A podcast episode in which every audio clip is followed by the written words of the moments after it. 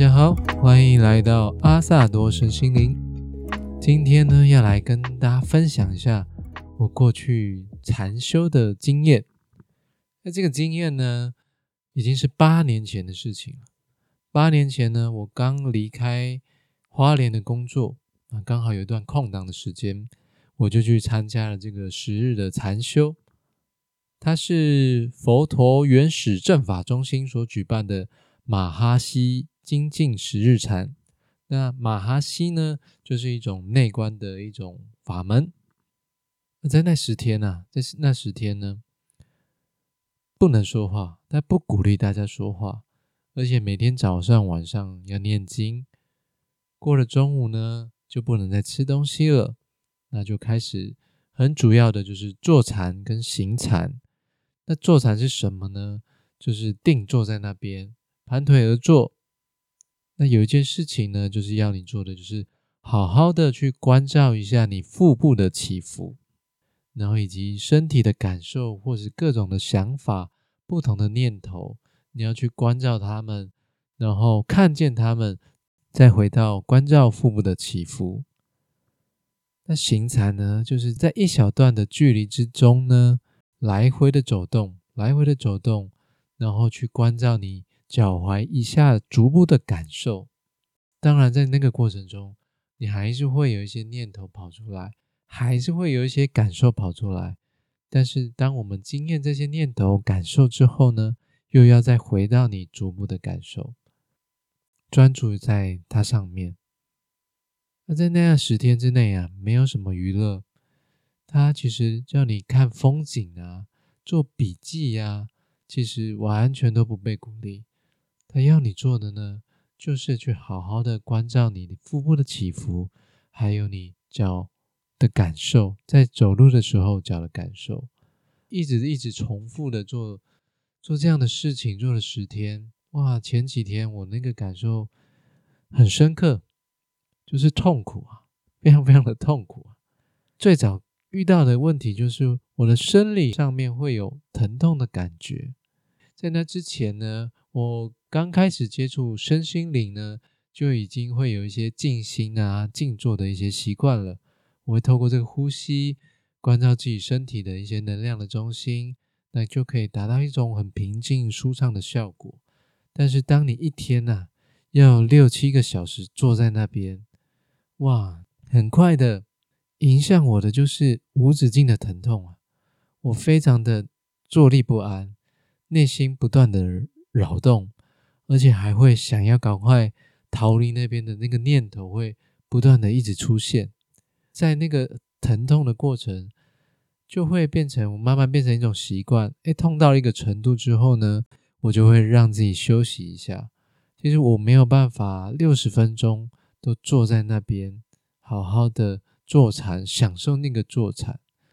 那我们会有禅师，禅师就会告诉你一些方法和技巧，或者是一一些原则。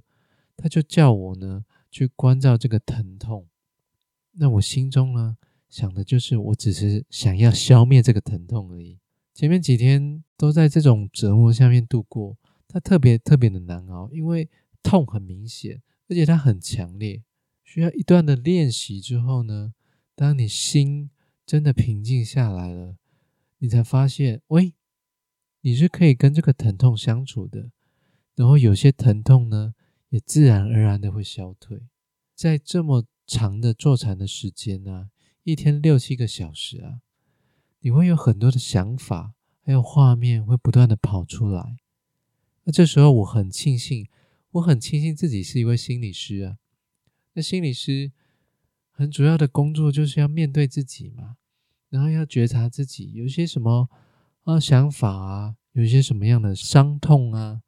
成为一位心理师的过程当中，其实多多少少都有为自己做了一些清理。面对自己这次的禅修过程当中呢，我出现了很多中性的画面，比较多是那时候我在花莲的生活的一些场景，花莲生活的一些人事物。但是没有太多的痛苦，而心里的伤痛的经验对我来说没有非常的多。其实有啊，我只要稍微观想一下，流个眼泪，其实很快就会过去了。在那时候呢，每天的夜晚呢，变成是我很期待的事情，因为夜晚的时候我就会做梦，那梦里面的东西就会变得非常的有趣，好像是一种娱乐。那几天的梦很特别，我记得我都会梦到一个女生，那个女生曾经是我的个案，也有我曾经交往过的对象。当我梦到他们的时候，我会有一种很安全的感觉，那个其实就是我早期的一种习惯的模式。每当我投入到一个环境、一个陌生的环境的时候，我就会找一个人来喜欢，把它放在我心里面，那个才会让我有安全感。但是在禅修的过程当中，你只能面对你自己，你就是只有面对你自己。呃，而且参加的同伴呢是男女分开来进行的，所以你也没有什么人可以好喜欢的。前面有一尊佛，你只能面对那个佛。那禅修结束之后啊，我刚好载一位香港的朋友到台中坐车，那我就稍微跟他聊了一下。那对他来说啊，过去的伤痛啊。那是让他非常恐惧的一部分。我有观察到他在行禅的时候，他的速度非常难慢下来。他是处于一种比较一种焦虑或者一种恐惧的状态。他跟我分享，哇，他过去那个伤痛不断的涌上来，那个东西让他很难受，让他更难以安定在那那个地方。所以我回头来看看我自己啊。每个人的人生都会有起起伏伏嘛。对我自己而言，成为一位心理师，接触这些身心灵，整体来说，我其实还算蛮幸福的。我有观察到我自己的一个模式哈，那个模式呢，就是会在那个过程当中啊，你会不断的去找寻一些目标。那这个目标呢，人啊都会觉得我们要目标才会有前进嘛。所以在那个过程当中，在坐禅的过程，或是行禅的过程，你好像也会为自己定了一个目标，然后尽量往那个目标前进，然后你才会有动力。那这个禅修的目标是什么呢？他就是要好好的去关照自己所有的经验的种种，然后又不断的回到当下。啊，他就是在练习正念。但这个目标啊，比想象中的难上许多。后来想想，其实禅修整个过程，它也不叫不像是目标，它比较像是一个大的原则。我们需要遵循这个原则。那坐禅的时候呢，我就会不断的在找寻一个目标前进。我遇到最多的就是我身体的疼痛嘛。那我身体疼痛来的时候呢，我内在的那个目标呢，就会自动导向为我希望我的疼痛可以消除掉。然后我就会开始调整我自己的坐姿，为了这个目标，我尽可能放松我的筋骨，然后调整我的坐姿，让我的双脚呢可以放平。但是因为我的双脚放平，我的脊椎又开始驼背，哇，我的姿势就不断的一直在那边调来调去，我就一直在找寻一个我最佳的坐姿。有了这个目标啊，有了这个执着。心超级难定下来的，非常非常难定。在这个很纷扰的内在过程啊，我还是有经验到一些美好平静的片刻。在那个过程当中，你会不会在期待说：“哇，那我下次静坐的时候，我还是要再经验到这么美好的片刻，这么美好的感觉，可以再重复的经验到。”那这时候又成为我另外的一个目标。又成为了我另外一份的期待，那我的心又再次又会受到劳动，就说：诶，那上一次明明感觉这么好啊，那这次我照着同样的步骤走，然后好好关照自己的呼吸，关照自己腹部的起伏，而这次怎么没有办法再达到像上次一样那么美好的感觉呢？你心中会有很多很多的疑惑。哇，那在这个过程不断的找寻目标的这个过程，其实禅师有提醒过。但是他其实没有办法摆脱，我就一直默默的在进行这样的东西，然后我累积了很多很多的挫折，因为你发现你有目标、有期待，你就会一定会有做不好的时候，然后你就越努力，越想要达成这个结果，但你就会越挫折。那直到后面呢，我为了这个这个模式，哇，我冷到自己受不了了。我发现这样子好累、好辛苦，我才崩溃的哭了出来，我的情绪才得到了一个释放。那也是经过这一哭呢，我才开始练习。哎，我不要抱着期待，我不要设定目标，我只是很单纯的去做着，去经验一切的到来。啊，这个体验对我来说也非常非常的重要。在禅修的过程当中呢，我也经验到一些很奇妙的片刻。那我们禅修的禅室那个礼堂呢，前面有一个一尊很大的佛头。其实，在每次坐禅之前呢，我们都会向佛头顶礼三拜。直到第三天的夜晚啊，我才真心的向佛头参拜，真心的跟他对话，我请求他来帮助我。在那个夜晚的坐禅呢，我又开始腰酸背痛了。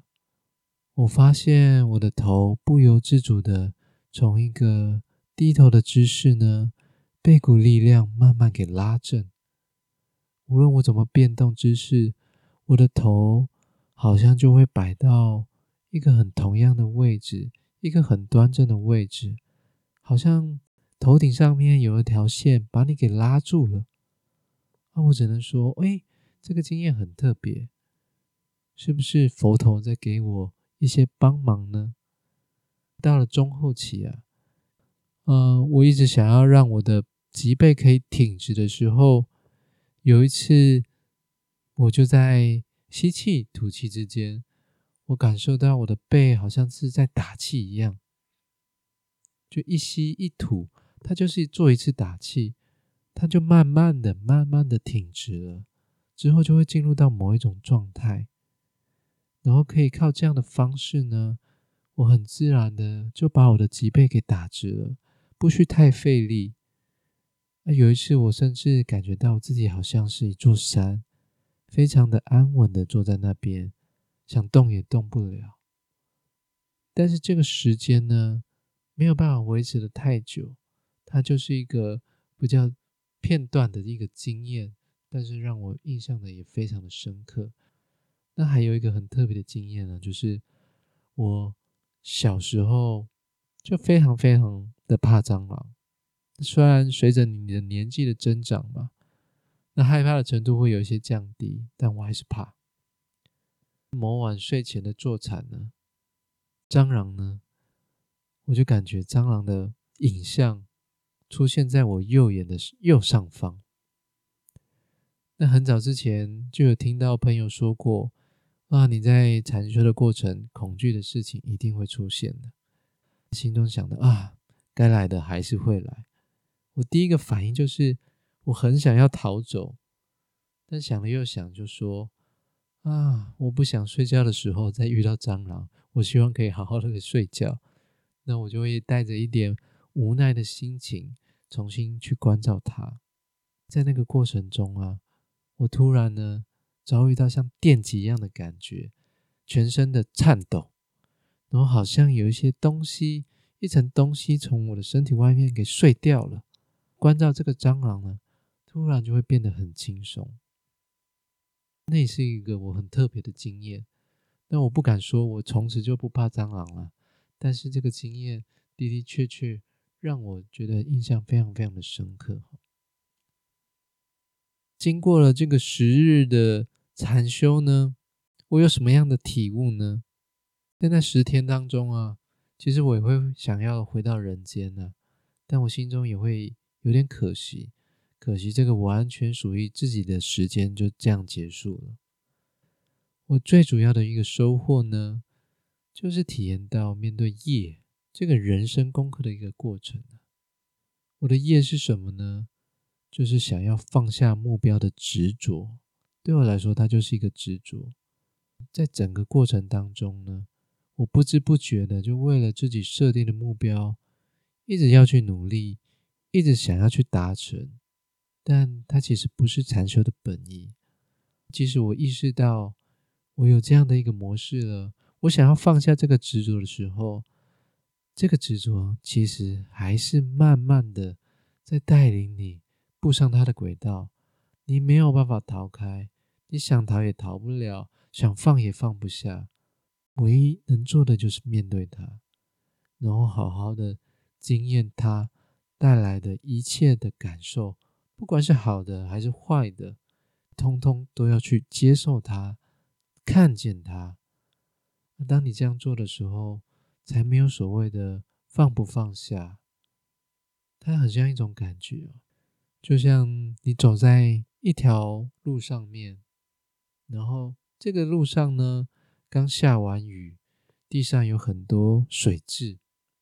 那你很希望呢，我的布鞋是可以干干净净的、舒舒服服的。那你不要去踩到那些水渍。那这时候，你其实会很专心留意在这些有积水的地方，你就没有办法看到周围其他的景物了。你突然就会忘记你到底走这条路要通往哪里。那有时候可能需要下一场大雨，让你的布鞋全部湿掉了。当你的布鞋湿掉的时候，全部都吸满水的时候，那地上的。那些水渍一点也不重要了。当他们不重要的时候，你才能好好重新面对这个布鞋湿透的感觉。那这场大雨呢？对我这次的经验而言，就像是你的情绪一定要累积到一个点，累积到顶点。当它强烈到你没有办法逃避它，你没有办法躲避它的时候。你就只能去面对它了。那如果真正的目标啊，是要走向这条道路的终点，这条道路所安排的种种，都是需要去经验的。你经验过后，真的就没有所谓的好与坏的分别了。佛陀呢，就是透过这样的禅修的方式。达到了不死之道，也就是跳脱了轮回，不断的保持正念，活在当下。对于你自身所有的经验，保持觉知并看见，展示说要用心去看见，也就没有了我，也就是佛陀所谓的无我的境界。就我自己灵性的知识啊。无我就像是合一，也就是跟宇宙的源头有些连接，是爱，是光。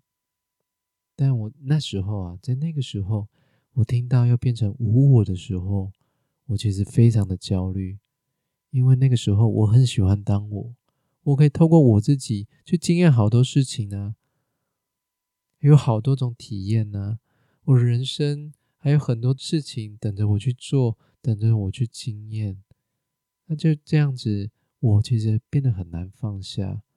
它是对于生命的一种贪爱，但也没有办法成佛。那我今天可以有这样的分享，是因为当时我偷偷做了记录。他其实不鼓励大家晚上做一些笔记的，但我实在是忍不住，我觉得这些经验太重要了，我要做一些笔记，把它记录下来。这也是对我的一种执着。我刚好提到，这个是我八年之前的经验。那八年过后，我对于正念其实又有一些理解和练习了。我那时候并没有好好的经验到这件事情，或是知道这件事情。其实，在我们保持正念、专注在当下的时候呢。我们和本然的神性其实有很深刻的连接了，那是一种一切都具足的状态，充满了慈悲，充满了爱，充满了平静，等等等。那在那个状态下呢，我和无我其实也不是那么的二分，它是同时存在的，只是我们要把我们的意识的焦点放在哪里而已。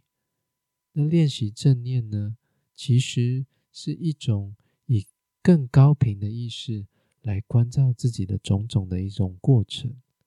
如果你可以很自然的回到一个那个更高频的意识的状态，那你要回来好好的去觉察自己、关照自己，它会是一件非常简单的事情。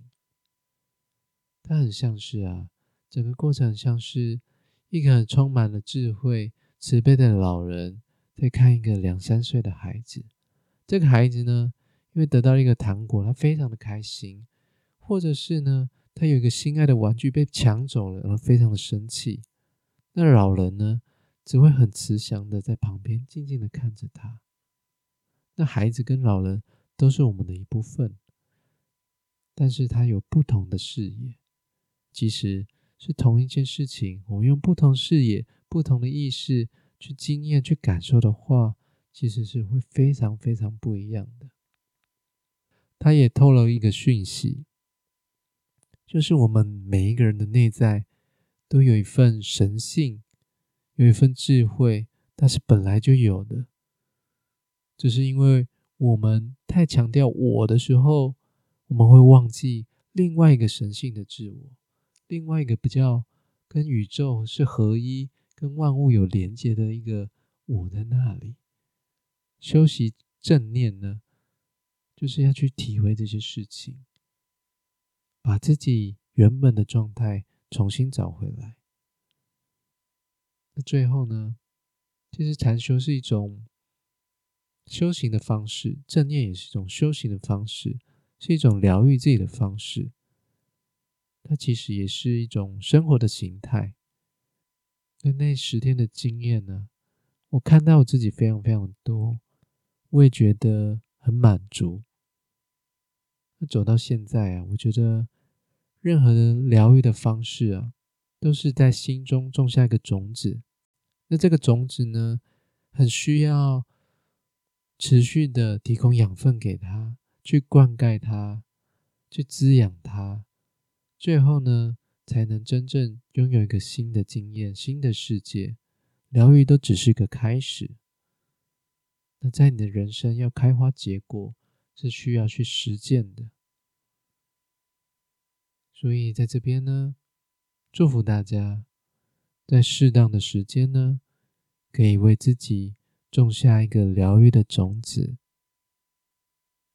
然后持续的坚持灌溉。